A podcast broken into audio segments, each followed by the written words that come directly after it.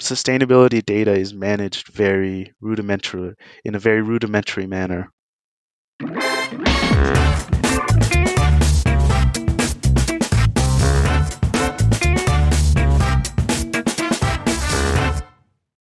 Hello and welcome to this episode of the Data Culture Podcast. I'm Carsten Bange. My guest today is Ridwan Bhuiyan from Zalando, and he's responsible for sustainability data and analytics there.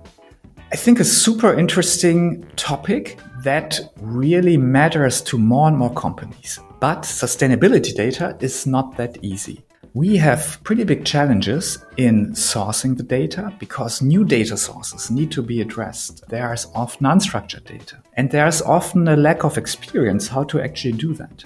And also on the other side of the equation, where the data consumers are, we have new challenges. What are the KPIs we can actually use to understand and maybe also influence sustainability of our organization? How can we involve people?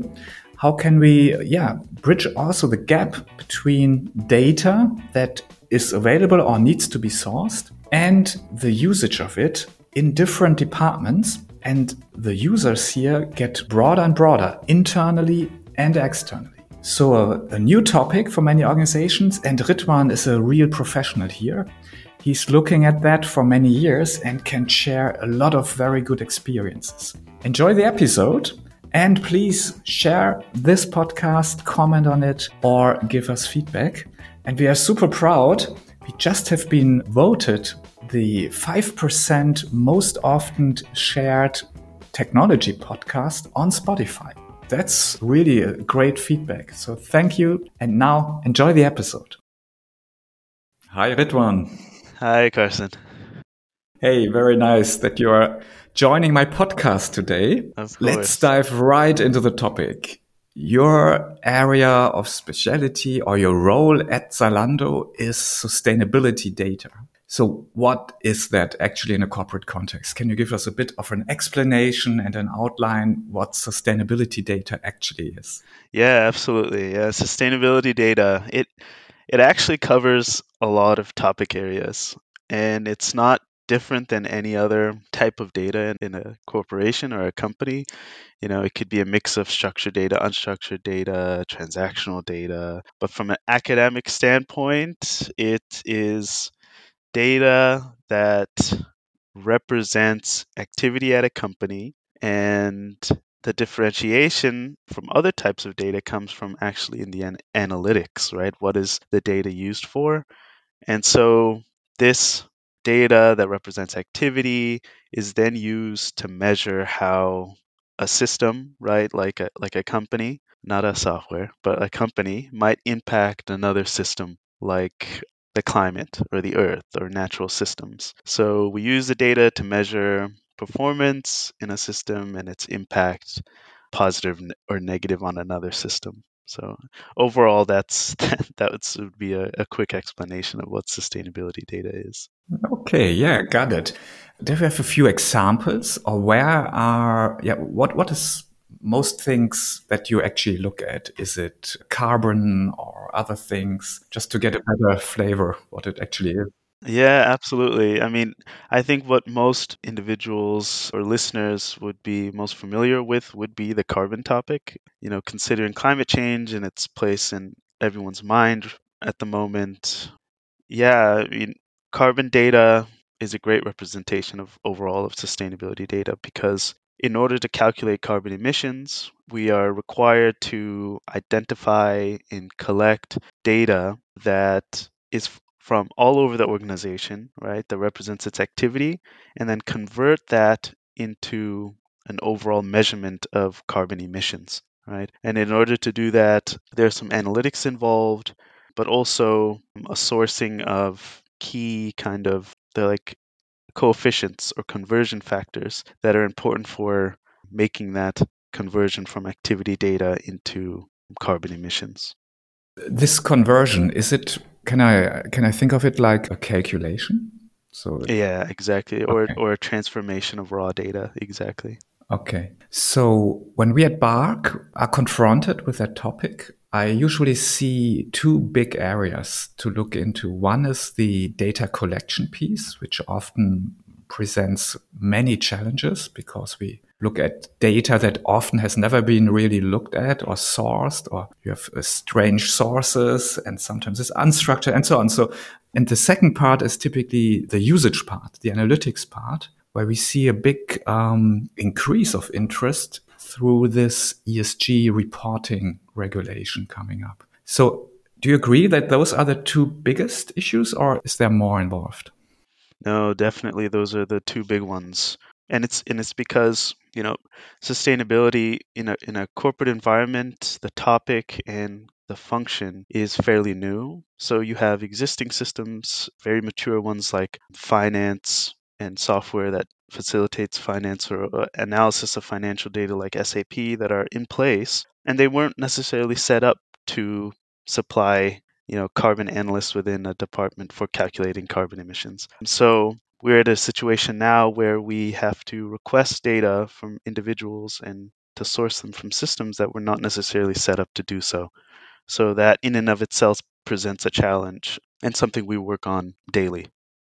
Got it. On the other side, on the reporting side, so first my question would be who who are your customers? Because I see it's typically often a, a broader range. It's not only the finance department that you mentioned before, and I also think there you you start to include external people you address with that data much more than than before. Do you see that also?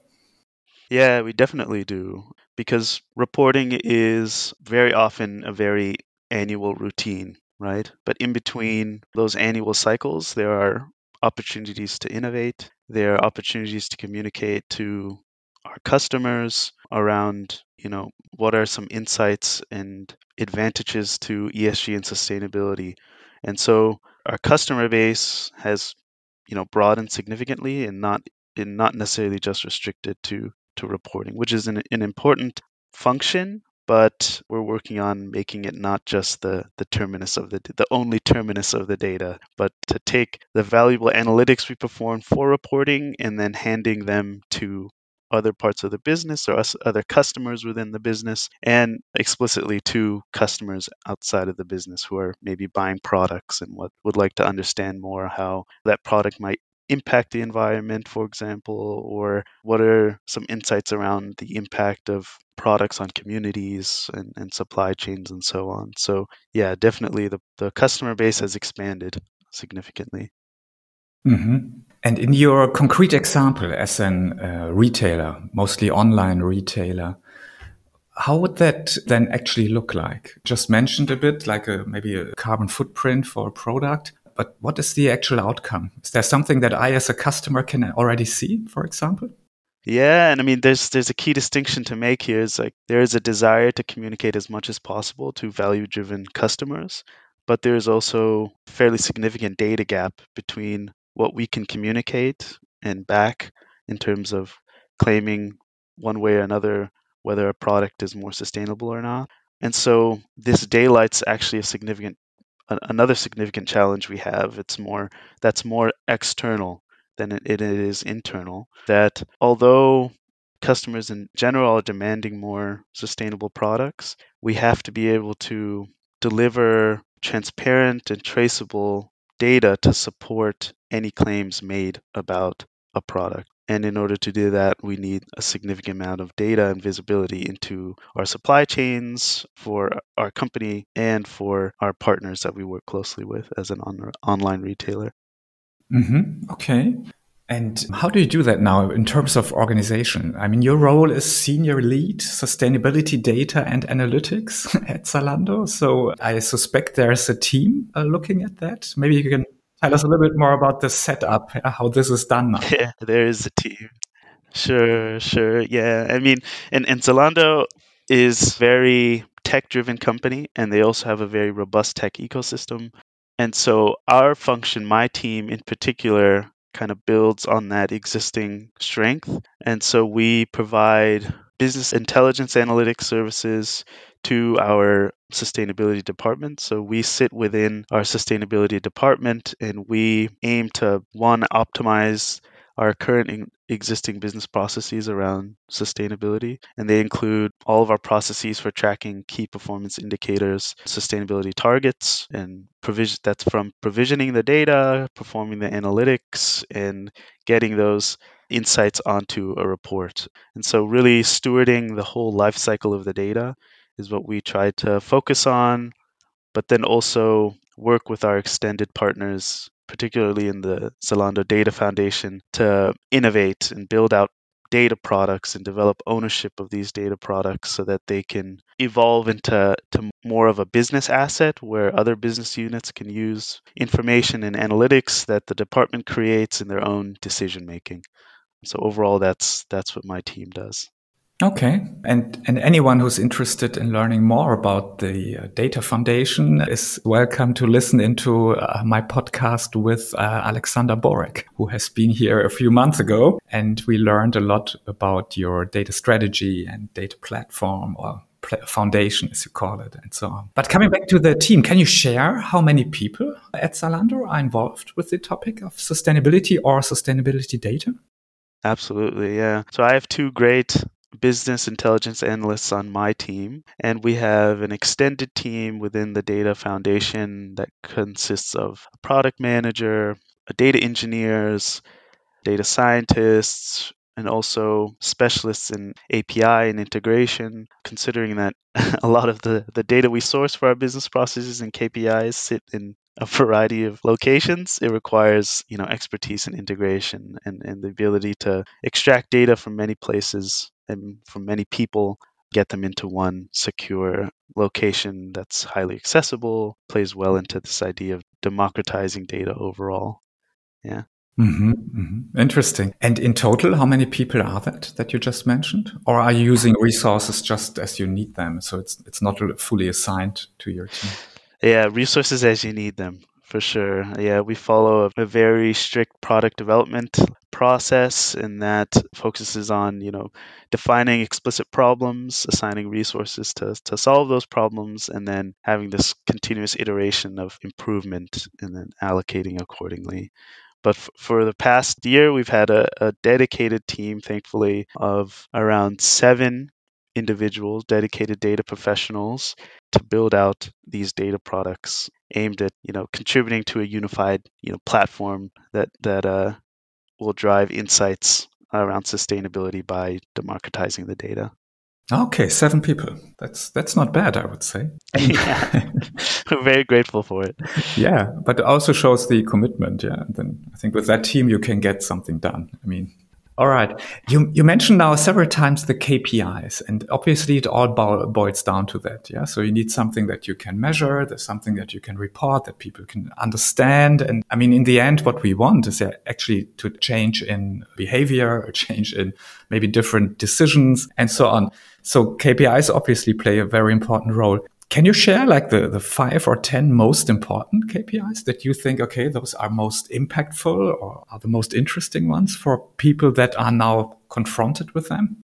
Yes, absolutely. And I mean, those are KPIs are built around our key sustainability pillars. So we focus on product, people, planet, and we report on them annually within our sustainability progress report. And so uh, I would say our, our primary KPIs are fall into the category of climate, of course, measuring our overall emissions as a company from our own operations, and then also within our supply chain. So those are those are the climate KPIs, and then we have KPIs around how much of our overall gross merchandise value can be considered sustainable, right? So the articles of clothing that we sell, that are categorized as sustainable, what proportion or ratio of of that overall can be identified as more sustainable. And then we have KPIs around circularity. So, circularity is a very important topic,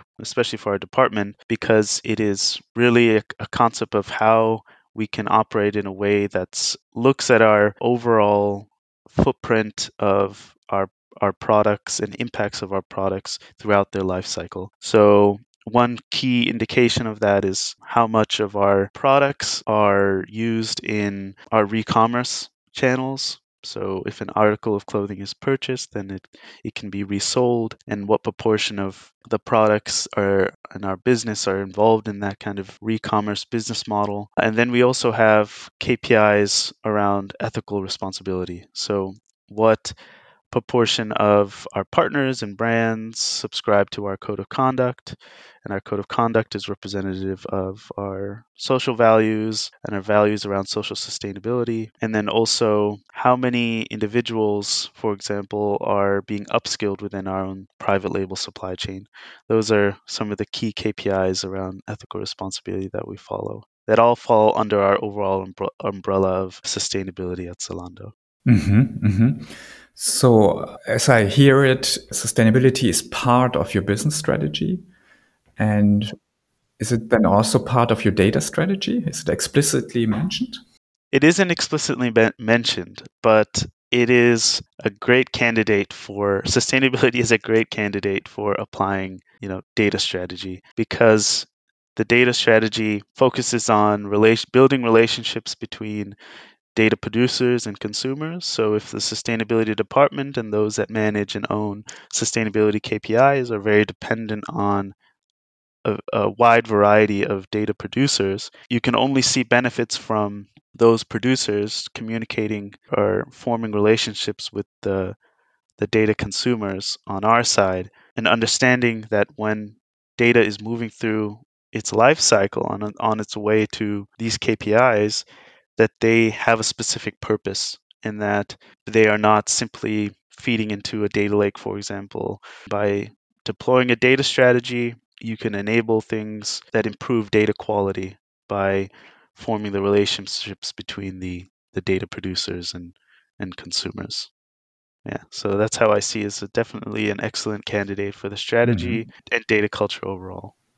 Yeah, absolutely. As you just mentioned, I mean, and we, we discussed that in this podcast, I mean, with many um, of our guests here, that this relationship between data producers and data consumers is, is really a key yeah, to improve a data culture yeah, and to improve a common understanding, but also define the, the responsibilities that both of these groups have. Yeah.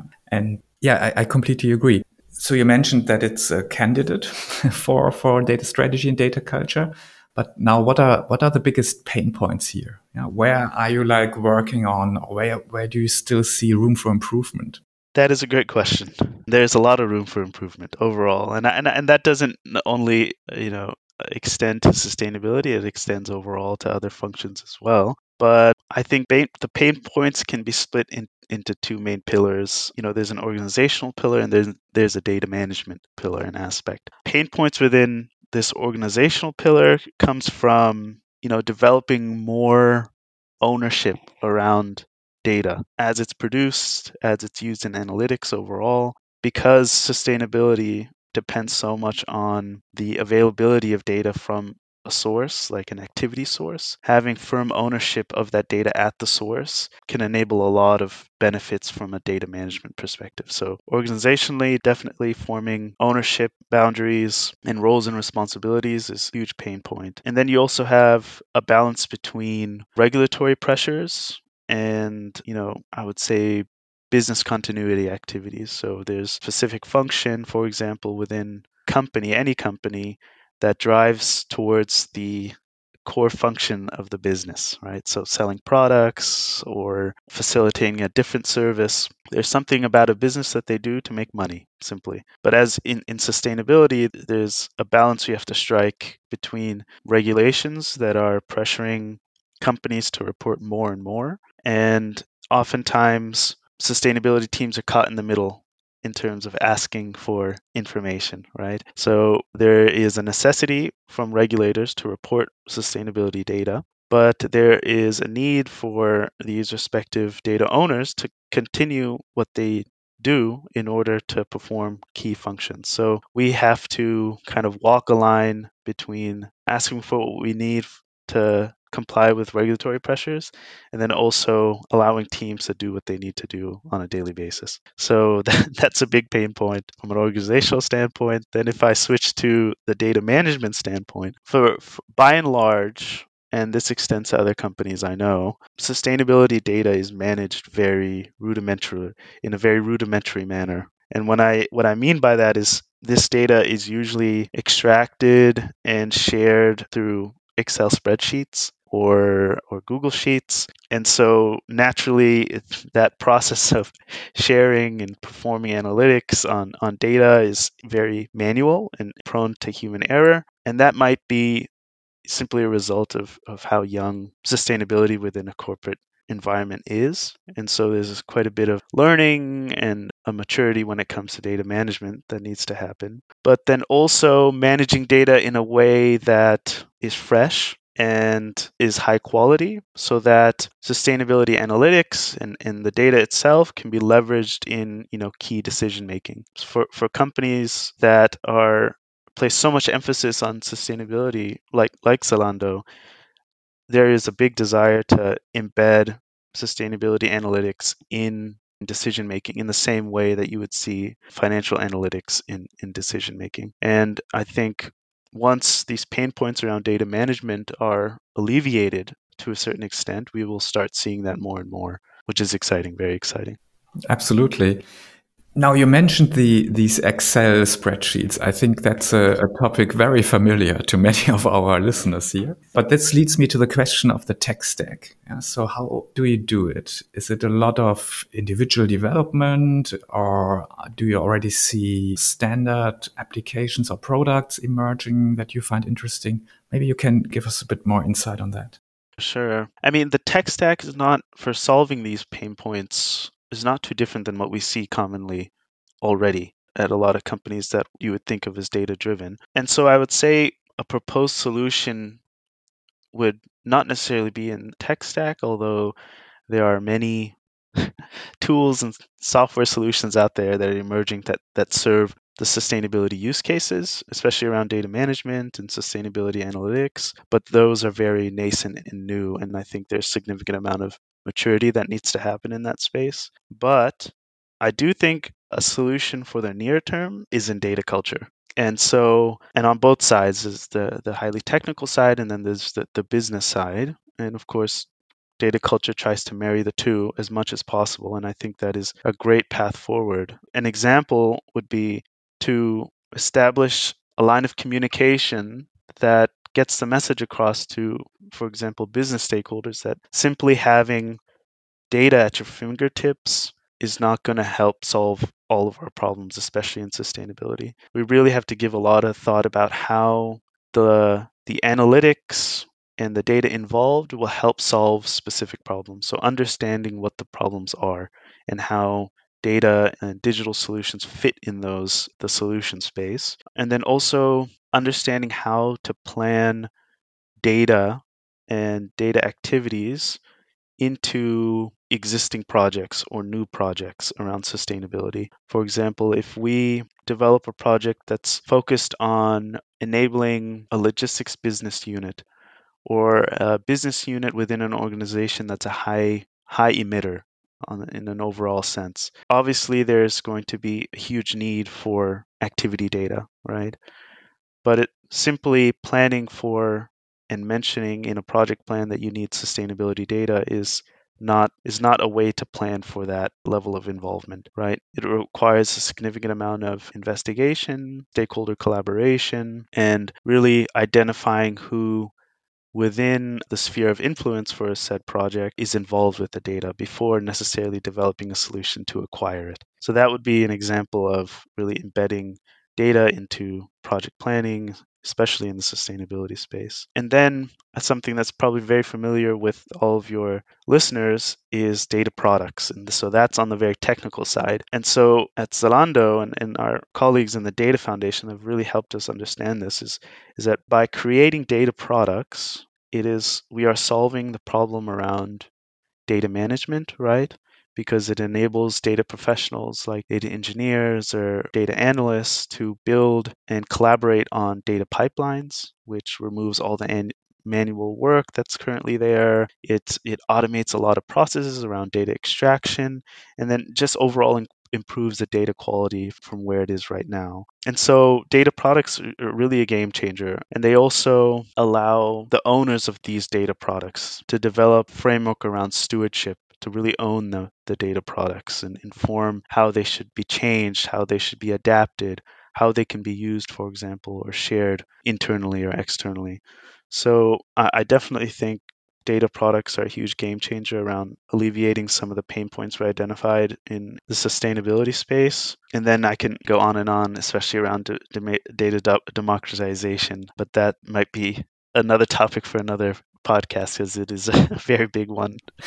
No, absolutely. But I, I completely agree that you emphasize the, the data products so much. And yeah, we completely agree on that. That's for many organizations, it's a game changer overall. Yeah, to think really about how to deliver data, how to to support analytics in an organization, and so on. So it's it's similar here in the sustainability space. Obviously, that makes a lot of sense. So we have to come to an end. Our time's up here. so much fun.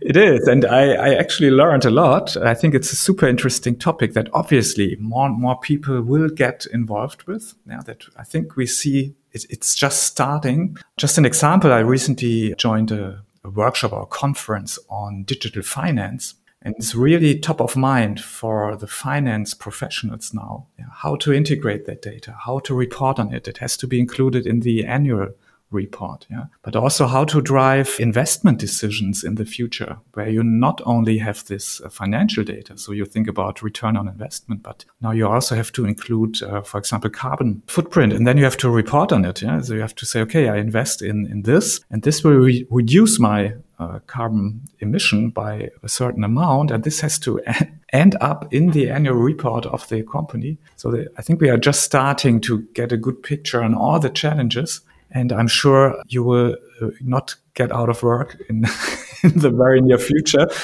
Very much the opposite. Yeah. I'm sure there will be more and more demands in, on sustainability data and how to, and also efficiently integrate it in the end. Yeah. Make it available because I completely agree. That's one of the biggest pain points right now. Yeah. How to organize the data management around it.